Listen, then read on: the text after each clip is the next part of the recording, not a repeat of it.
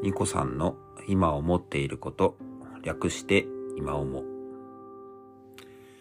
どうも、ニコさんです。えー本日はですね、えーこれから、あの、まあ、私自身もですね、あの、取り組んでいく、えー渋谷フォントというですね、あの、団体があるわけなんですけども、そこで取り扱っているアートを活用した対話型アート鑑賞の今についてお話ししていきたいと思います。今や渋谷フォントはですね、まあ、500を超えるような、えーフォントとかパターンのデータがあります。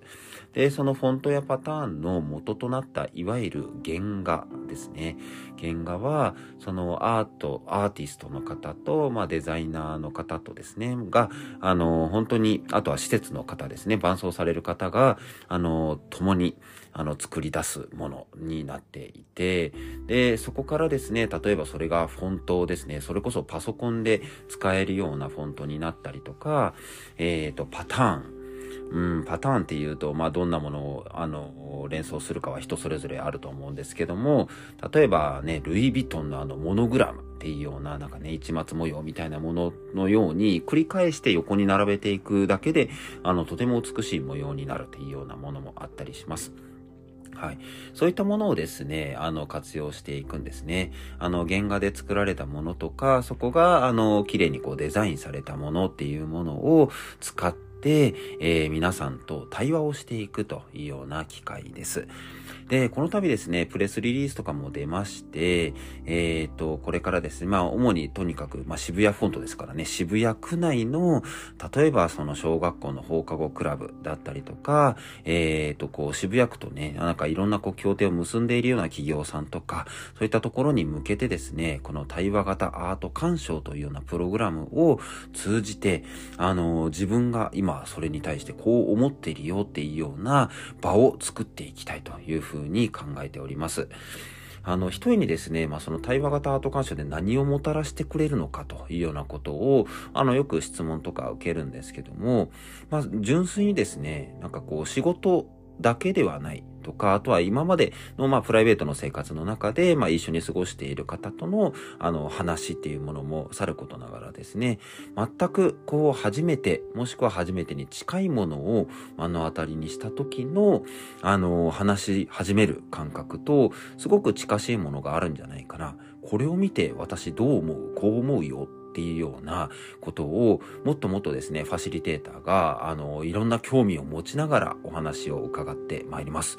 えーなんでそういう気持ちになったんですか？とか、えーこんなところを気になった？なんか背景もうちょっと詳しく教えてくださいっていうような話しかけをしていくとですね、どんどんどんどんその人からエピソードとか、今こういう気持ちだからこのワードが出てきたのかもしれないっていうようなことをですね、たくさんお話ししていただけるんですよね。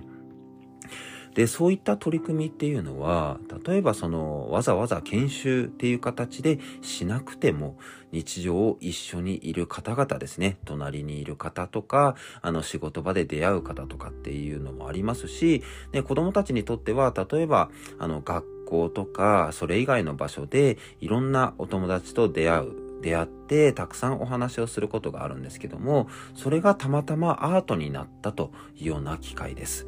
はい。得てして、そのみんな、初めましての人たちも多いでしょうから、あの、自分がね、どんなことを言ってもみんなにとっても初めてです。はい。私はこう思う。私はこんな人です。っていうようなことをですね、あの、昔から知ってる人と一緒にやるのも面白いですし、初めての人と取り組むっていうこともとても有意義なことだと思います。まあ、そこにはちょっとですね、恥ずかしさがもしかしたらあるかもしれませんけども、そこはですね、対話型アート鑑賞のファシリテーターが、みんなここは何でも話していいんだよと。どんなことを言ってもみんなは受け止める場なんだよというようなことをしっかり伝えてくれるので、あの安心してですね、いろんな思いついたこと、気づいたこと、思ったことっていうのをたくさん話していただくような場にしていきたいと思っています。はい。まあ、今回ですね、まず、あの、スタートで、こう、使っていくアートのファシリテーターはですね、基本となる5つのアートをご覧いただくという形になります。まあ、このプログラムはですね、まあ、実際にあの、渋谷フォントのアートファシリ渋谷っていうようなタイトルで作っております、ウェブサイトもありますので、そこでね、どんなアートが皆さんを待っているのかというところも、ぜひご覧いただきたいなというふうに思いますので、もしこの放送をお聞きになりましたらですね、ですね、ぜひ、あの、Google で検索をいただきましてですね、あの、素敵なアートとかフォントについても、実際にダウンロード、ね、無料でダウンロードできるものもあって、プライベートで利用できるようなものにもなっておりますので、ぜひ興味を持ってですね、サイトをご覧いただければなというふうに思います。